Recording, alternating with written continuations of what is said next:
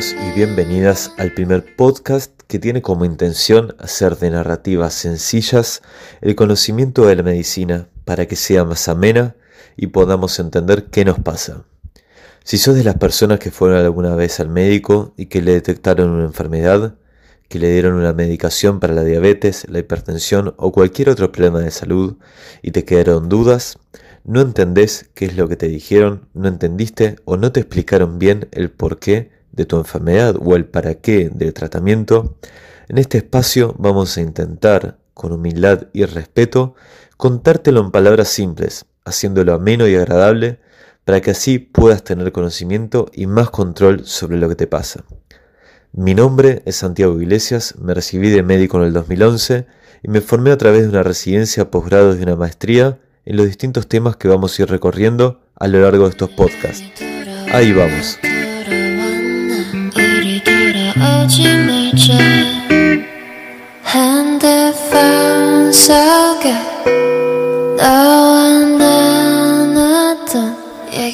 A pedido de muchos pacientes, vamos a empezar hoy con el tema diabetes mellitus tipo 2. Es un tema del que seguro escuchaste muchas veces, que lo podés tener vos, tu papá, mamá, amigos, hermano o algún familiar. ¿Y por qué estoy tan seguro de esto? Porque de 30 millones de casos en 1985 se han pasado a 463 millones en 2019 y seguimos creciendo. Casi podemos decir que de cada 10 personas que conoces, de entre 20 y 70 años, una tiene diabetes. Así que si vos o alguien que conozcas tiene este problema, estoy seguro que este podcast te va a interesar. Empecemos con algo básico, la injusticia. ¿Y qué tiene que ver la injusticia en todo esto? Te preguntarás. Como ves a diario, algunos nacen en una cuna de oro, con un Mercedes, y otros nacen con un fitito. Y es así que siempre le digo a mis pacientes que lamentablemente ellos, y tal vez vos, o la persona que conozcas que tiene diabetes nació con ese fitito. Pero ojo, ojo con fitito, un fitito bien puesto y bien cuidado, un fitito de colección puede valer más que un Mercedes. Acá es en donde empezamos a trabajar nosotros. ¿Cómo logramos tener ese fitito de colección tan valioso? Te preguntarás qué es todo esto del fitito y el Mercedes. Para hacerlo sencillo, el fitito o el Mercedes es tu páncreas. El páncreas es una glándula, un órgano que tenemos en la zona del abdomen justo detrás del estómago. Nunca vas a poder tocártelo, pero para que te hagas una idea, estaría a la altura de lo que se llama la boca del estómago. Como siempre, se entiende, cuando uno saca el auto 0 kilómetro, anda impecable, no trae problemas, no necesita ir al mecánico, si se suben amigos o la andas todo el día, sigue y sigue. No importa el auto que sea, siempre se la aguanta. Pero, con el correr de los años, las andadas y el peso que le cargamos, capaz la nafta de no tan buena calidad, algunos empiezan a fallar. Y ahí está en donde se empieza a marcar la diferencia. Cuando decimos que naciste con un fitito, estoy hablando de tus genes, que probablemente heredaste de tus padres y abuelos. Pero ojo, que tengas los genes de la diabetes no quiere decir que sí o sí vayas a tener diabetes. Para tenerla hay que gatillarla. O sea, para tener diabetes tenés que fundir el fitito. Y ahí viene la comparación más marcada con el Mercedes. Es más fácil fundir un fitito que un Mercedes. Entonces, ya para empezar con un mensaje que surge de esta analogía. Si naciste con un fitito, vas a tener que cuidarlo mucho para que sea el mejor fitito de todos. Pero si a lo mejor cuando escuchás estos podcasts el fitito ya se paró, o sea, que ya tenés el diagnóstico de diabetes, sabrás que no todo está perdido. ¿Qué haríamos si el fitito nos empieza a dejar parado, empieza a traer problemas? Vamos a ver qué fue lo que pasó para que ese fitito se pare y qué es lo que hay que hacer para que siga andando. Claramente, si el fitito durante la adolescencia lo llevamos de fiesta en fiesta, le subimos a todos los amigos encima, no lo dejamos descansar nunca ese pobre motor, en un momento se va a parar. Y eso justamente es lo que le pasa al páncreas nuestro. El páncreas es el encargado de secretar insulina en nuestro cuerpo cuando comemos y tomamos bebidas con azúcares. que se les dice hidratos de carbono. El páncreas tiene una capacidad enorme de aumentar la cantidad de insulina que secreta para hacer que todo el azúcar que entre de más a nuestro cuerpo se metabolice. Que se metabolice quiere decir que lo que entra se use como energía, o sea, como nafta, y lo que sobra, lo que entra de más, se guarda en los músculos y en el hígado para un futuro, para cuando haga falta. O sea, puede aumentar un montón el esfuerzo que hace nuestro páncreas para cuidarnos de todo lo que comemos de más, pero hasta cierto punto. Es por esto que si nuestro páncreas está funcionando todo el día a miles de revoluciones por minuto, en un momento dice no doy más, paf, se para. Y ese entonces es el momento en que todo el azúcar que entra de más a nuestro cuerpo no se logra guardar y empieza a inundarnos de estos hidratos de carbono en nuestra sangre y nuestras arterias. Ya el páncreas no puede hacer nada, no tiene más potencia para librarnos de tanto azúcar. Cuando esto pasa en nuestro cuerpo, el azúcar en exceso que circula por la sangre y que no se logra guardar en los lugares que tendría que estar, empieza a hacer que todo esté pringoso, o sea, pegajoso. Como cuando se te cae azúcar en la casa, a lo mejor atrás de la heladera, y la dejas un día o dos días sin limpiar. No te diste cuenta que se cayó. Pero un día ves que empiezan a llegar hormigas. Moviste la heladera y ahí te diste cuenta que había un montón de azúcar en el piso que estaba pegada y ahora cuesta mucho más limpiarla. Y es así como está nuestro cuerpo por dentro. Esta analogía remite a que muchas veces tenemos diabetes y no lo sabemos, justamente porque todavía no nos dimos cuenta, porque no tenemos el diagnóstico y nos sentimos muy bien, como que nada pasó. Pero sí hay azúcar de más y nuestro cuerpo no está logrando contenerla. Esto, que está pringoso por dentro, empieza a afectar nuestros ojos, nuestros riñones, arterias y nervios. Al principio, como te decía, ni lo vas a notar, porque justamente es como si el azúcar se cae en un lugar que no la vemos.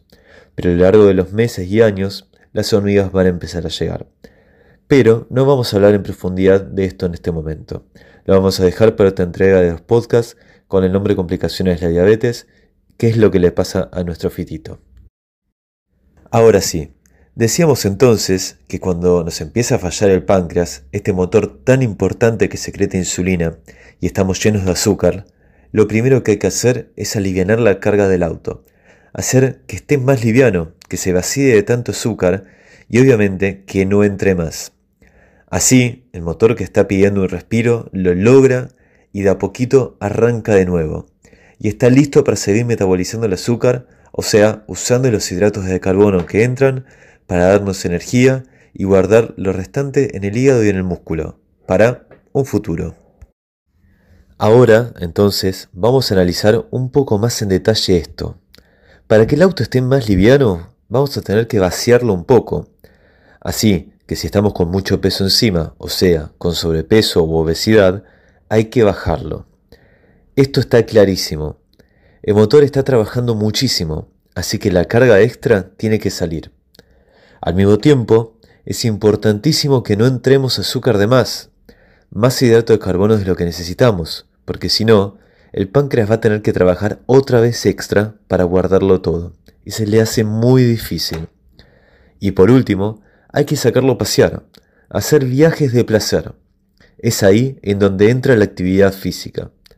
Si caminamos, nos movemos, nuestros músculos usan más el azúcar que entra, se ponen más ávidos de consumirla y cuando se termina empiezan a consumir la grasa, que es el tanque de reserva de nuestro cuerpo.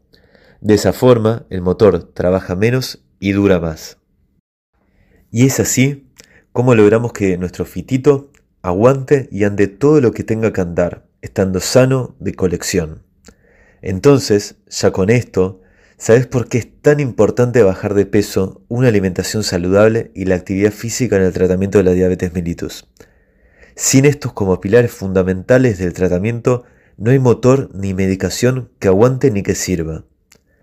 En muchos casos, según la edad del paciente y las complicaciones y el momento que esté de su diabetes, hacen falta algunos extras, como medicación, que van a ayudarle a darle más potencia al motor o ayudarlo a que trabaje más relajado.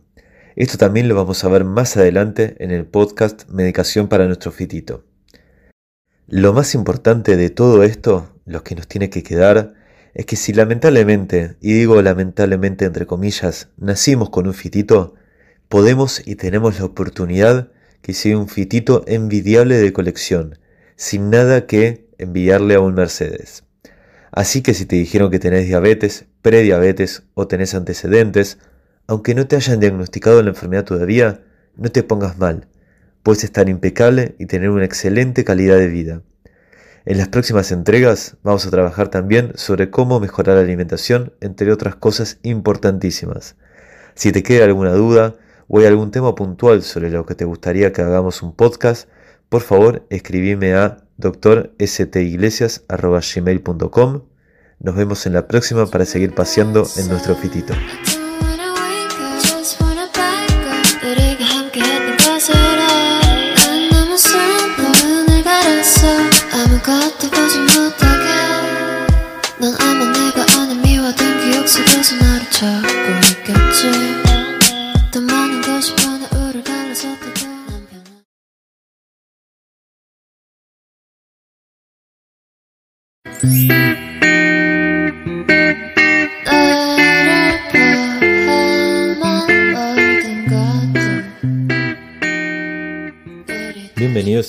A la segunda entrega del primer podcast que lleva la medicina a palabras sencillas. Hoy vamos a hablar de algo clave en el tratamiento de la diabetes mellitus, tan clave que está en boca de todos. Hoy vamos a llevar a palabras sencillas los secretos de la alimentación en diabetes. Lamentablemente, que sea un tema tan importante y tan popular no hace que la información que se difunda habitualmente sea la correcta. Muchas veces de boca en boca se van pasando muchos no puedes comer, muchas restricciones, muchas previsiones, hasta el punto de la saturación. Escuchamos muchas veces un nunca más papa, batata, harinas, leche, cero azúcares, etc. Y si a eso le sumamos que en muchos casos la diabetes va muy asociada al sobrepeso, la hipertensión y el colesterol alto, se le suele sumar el nunca más carnes, quesos, frituras, etcétera, etcétera. En este punto uno ya no sabe qué sí puede comer.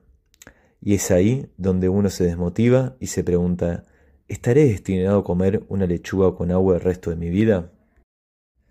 Te voy a dar entonces una primera buena noticia. Podemos comer una gran variedad de alimentos que te dijeron que no, pero para eso tenés que aprender a combinarlos de forma inteligente, y en las proporciones y cantidades justas. Y eso es lo que vamos a aprender hoy. Y esto suena algo diferente, ¿no? Algo de esperanza por lo menos. Mi nombre es Santiago Iglesias, soy médico diabetólogo y en este podcast vamos a trabajar sobre cómo lograr una excelente alimentación para que podamos comer bien y estemos a gusto. Te adelanto que esta va a ser la primera parte del podcast de alimentación en diabetes, ya que la semana que viene vamos a tener a una invitada especial. Va a estar con nosotros la licenciada en nutrición Florencia Pereira, a quien vamos a entrevistar para que nos cuente un poco más en detalle lo que vamos a hablar ahora. Vamos a empezar como siempre lo hacemos en nuestros podcasts, en llevar a narrativas y palabras sencillas los principales fundamentos de la alimentación en diabetes. Recordá que si no escuchaste el podcast anterior, puedes acceder al mismo de la lista de reproducción y recordá suscribirte para que te llegue una notificación cuando subamos las nuevas entregas. En el podcast anterior comentábamos que a nuestro fitito teníamos que sacarle peso de encima y hacer que trabaje más liviano para no fundirle el motor. O sea, tenemos que bajar de peso y hacer que entren menos hidratos de carbono para que nuestro páncreas, el motor que secreta insulina, pueda seguir haciéndolo por mucho más tiempo. Para esto, como te adelantaba antes, no tenés que restringir todo. Solo tenés que ser muy inteligente en cómo combinar los alimentos para poder darle a tu fitito la mejor nafta y que ande liviano. Vamos a introducir tres conceptos claves importantísimos que te van a cambiar todo. Presta mucha atención. El primer concepto clave es índice glucémico. Recordarlo para más adelante como la letra I. El índice glucémico, para que sea sencillo de entender, podemos definirlo como la velocidad a la que se absorben los hidratos de carbono en nuestro cuerpo al comer. Para llevarlo a un ejemplo práctico, pensá qué es más fácil para vos. Imagínate bien esto que te voy a decir. Limpiar, o podemos decir contener, 10 litros de agua que caen en tu cocina por una gotera chiquita en el techo, o limpiar y contener 10 litros de agua que te tiran de un baldazo todo junto. Seguramente me dirás que es más fácil de contener y limpiar la gotera. Le podés poner un balde abajo, que el agua se acumule ahí tranquilamente, y a lo que cae afuera, con un pequeño trapo de piso, lo secas y listo. Ahora, si te cae un baldazo, se moja y salpica todo. Tenés que empezar con trapos, escurrir, pasar el secador, y si encima no lo haces rápido, el agua empieza a llegar a otros lugares de la casa. Un lío. Entonces, creo que todos preferimos la botera al baldazo. Bueno, nuestro páncreas también prefiere eso. Te preguntarás qué tiene que ver todo esto con la alimentación en diabetes. Cuando nosotros comemos un plato de fideos o un pedazo de pan o cualquier otro alimento que sea puro hidrato de carbono, entra a nuestro cuerpo sin más. Se absorbe en el tubo digestivo rápidamente y es como un baldazo de azúcar para nuestro páncreas, que tiene que hacer un esfuerzo enorme para contener esa catarata de hidratos que acaba de entrar. Imagínate que encima el páncreas ya está un poco cansado y a lo mejor algo fundido por la diabetes. No puede hacer nada para limpiar todo eso que entra, y encima con esos baldazos lo cansamos aún más. Ahora, sería muy diferente si los hidratos de carbono que comemos lo hacemos junto a fibra.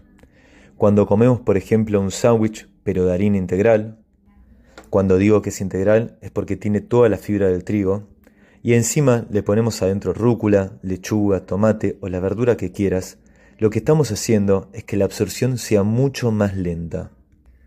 La fibra de las verduras y de la harina integral hacen que el ingreso de los hidratos de carbono sea progresiva. Y así, nuestro páncreas puede trabajar más tranquilo conteniendo esa comida que hicimos, al igual que nosotros limpiamos más tranquilo el agua que ingresa a nuestra casa por la gotera. Entonces, ya sabes que lo mejor para armar cualquier plato es que éste tenga una gran cantidad de fibra para que el índice glucémico sea menor y que nuestro páncreas trabaje más relajado. Y esto es excelente también para todas las personas, no solo las que tienen diabetes o prediabetes. Todos deberíamos comer así. Con Florencia, en el próximo podcast, vamos a trabajar un poco más este concepto y vamos a repasar bien qué alimentos tienen mejor índice glucémico y cuáles aportan más fibra. Ahora, lo otro que es clave entender es que también hay que tener en cuenta las proporciones y las porciones. Acordatelas como las dos P. Si en vez de un sándwich nos comemos tres con un pan grande y adentro le ponemos media hoja de lechuga, una mini rodajita de tomate, no estamos frente a una gotera, tampoco frente a un baldazo de agua, pero sí tenemos no una, sino tres goteras, y goteras grandes, que son casi como agujeros en el techo. O sea, no es una cuestión mágica que si ponemos algo de fibra ya está. La fibra tiene que estar en proporción a los hidratos de carbono que comemos, y la cantidad de hidratos de carbono tiene que estar en proporción al objetivo de descenso de peso que buscamos. Y entonces así sí vamos a tener solo una gotera pequeña que podamos contener perfectamente. En resumen, si te vas a comer un sándwich, tiene que ser solo uno, o sea, la porción. Y tiene que ser un pan pequeño, integral, con buena cantidad de verduras. La proporción. Ahí sí. Estos tres conceptos que trabajamos, conceptos claves para pensar todas las comidas, el desayuno, almuerzo, merienda y cena, los podemos resumir para que te acuerdes siempre con lo que yo llamo la IPP, el índice glucémico, la porción y la proporción. Entonces, cada vez que vas a pensar qué comer, asegúrate que se combinen estos tres puntos. IPP. Obviamente tenés que tener en cuenta que este ejemplo no recomienda que uno puede comer día y noche sándwich, por más que sean integrales y tengan verduras. Lo que es importantísimo es que los alimentos sean variados y la base no sea el hidrato de carbono, sino que este solo sea un acompañamiento del plato. O sea, para que puedas pensar un plato ideal con buenos índices glucémicos, porciones y proporciones, puedes imaginarte el plato con el que comes todos los días en tu casa, dividirlo en cuatro partes como haciendo una cruz. En uno de los extremos de la cruz, o sea, en un cuarto del plato, podés ponerle el hidrato de carbono que quieras, como papa, puré, arroz integral, pan integral o, como te digo, lo que vos quieras.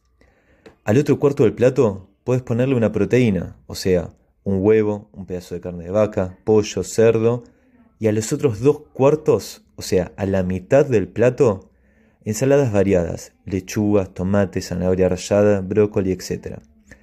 De esta forma, estás combinando perfectamente los alimentos y podés ir variándolos comiendo siempre lo que te gusta. Y de forma saludable. Ahora sí, terminando, como verás, empezamos escuchando todos los no, todas las prohibiciones, y terminamos viendo todos los sí, todo lo que sí podés comer. Pero como dijimos, sabiendo combinar estos alimentos de forma inteligente para que puedas disfrutar lo que te gusta. Ahora sí, llegamos al final de este podcast. Como te decía, la próxima semana vamos a estar en entrevista con la licenciada Florencia Pereira, con quien vamos a hablar un poco más sobre las posibles combinaciones de hidratos y fibra, nos va a comentar otros beneficios de la fibra en nuestra alimentación, nos va a develar algunos mitos y verdades sobre la alimentación en diabetes. Y sobre todo te va a dar tips para que puedas elegir con mucha facilidad los mejores alimentos para vos y tu familia, qué buscar y leer en los rótulos de lo que podemos comprar en el supermercado o en el almacén. Por último, acordate suscribirte al canal, así te llegan las notificaciones y si te sirvió y gustó, por favor dale un me gusta, así ayudas a que esto se siga difundiendo. Un gusto como siempre y hasta la próxima.